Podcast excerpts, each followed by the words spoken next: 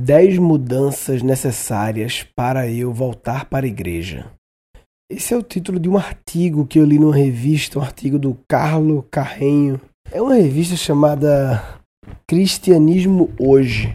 E eu não sou religioso, mas nas minhas viagens aí, eu sempre gosto de comprar revistas de assuntos que a princípio eu não compraria, não me interessariam.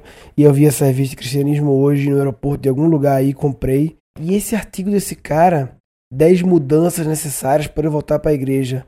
Cara, eu, eu quero ler esse artigo. Achei esse artigo muito interessante, assim, ousado de estar numa revista sobre cristianismo, porque é um artigo contestador, questionador, e eu tive o preconceito de que essa revista Cristianismo seria bem bloqueadora de questionamentos e de tentativas de, enfim. O cara fala o seguinte: há anos parei de ir à igreja.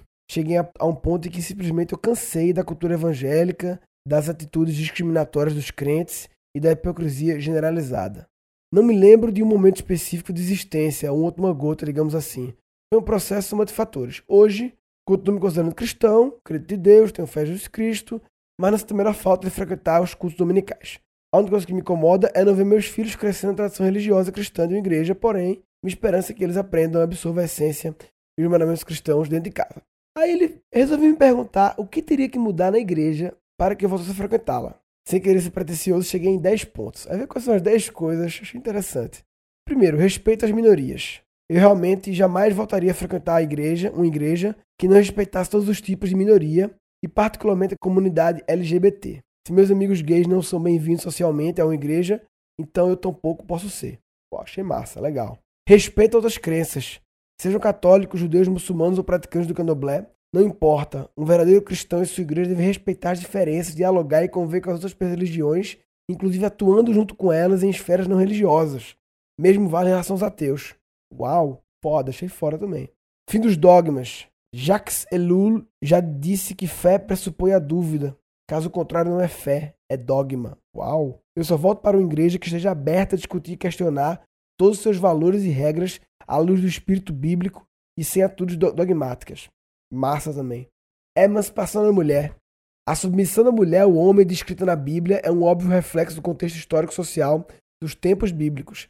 Inadmissível, no século XXI, mulheres não possam ser pastoras, ou sejam tratadas como membros de segunda classe nas igrejas. Uau, também. Muito foda esse artigo. Manifestação política. Eu só voltaria para uma igreja que não se abstivesse de criticar políticos e governos por atitudes incompatíveis com a fé cristã. Não me refiro a costumes, mas questão de direitos humanos e igualdade social. Particularmente, só seria membro de uma igreja que não se calasse dentro de políticos e líderes cristãos praticantes de discurso de ódio, adeptos da corrupção e de outras atitudes pecaminosas, como temos visto com frequência dias de hoje.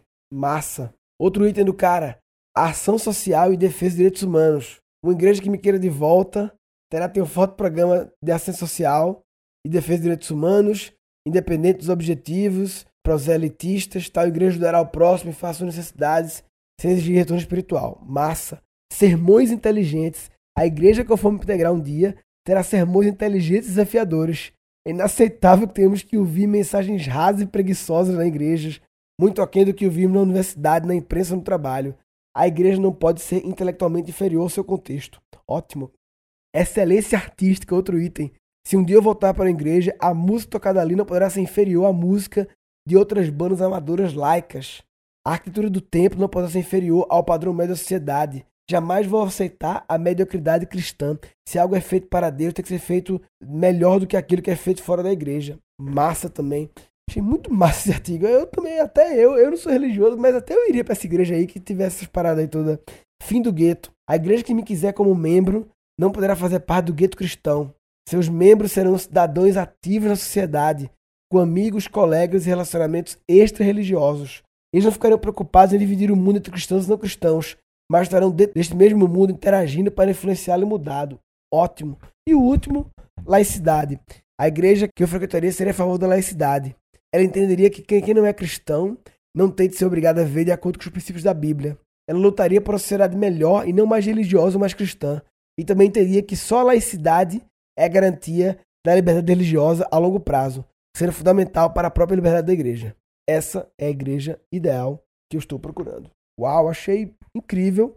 concordo com, acho que com tudo, velho. Não tem nada assim que eu não, que eu realmente não queria. Não sei até que ponto é possível o que ele tá pedindo, mas além de genial esse cara, o Carlo Carrenho, economista, jornalista e consultor editorial. E o Carlo Carrenho, além de muito bom artigo, achei massa de estar nessa revista, sabe?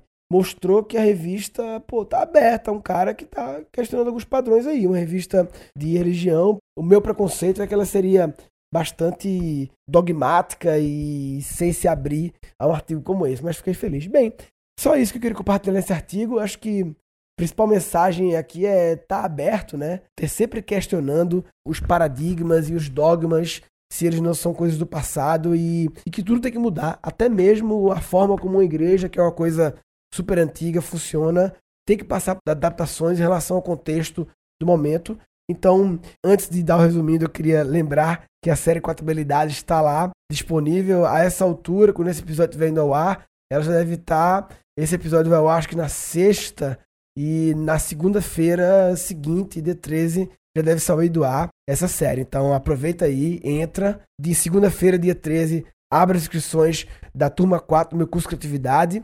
Quem que se interessar, acessa reaprendizagem.com.br. Se você quiser fazer o curso, você vai ter que de todo jeito assistir a série Quatro Habilidades, porque ela é uma grande introdução para o curso, fala de futuro.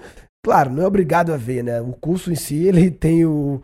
Dentro do curso, ele tem tudo. Mas eu acho que é uma grande introdução. Tem algumas coisas na série Quatro Habilidades que eu falo no módulo 1 do curso Mitos, mas tem outras coisas que eu não falo e que complementam, eu acho, o curso em si. Então vale a pena. Número 4, habilidades.com.br. Resumindo, o que eu queria falar era sobre essa postura aberta a mudanças.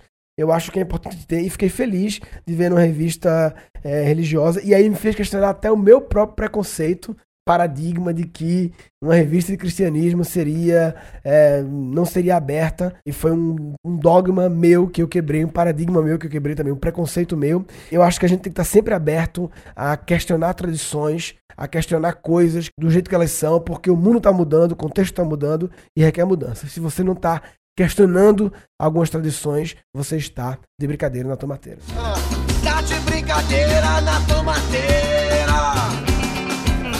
Tá de brincadeira na tomateira. Ah, vai. Nesse episódio foram capturados dois insights. E fé pressupõe a dúvida. Caso contrário, não é fé, é dogma. Sempre questionando os paradigmas e os dogmas, se eles não são coisas do passado. Falou, papai.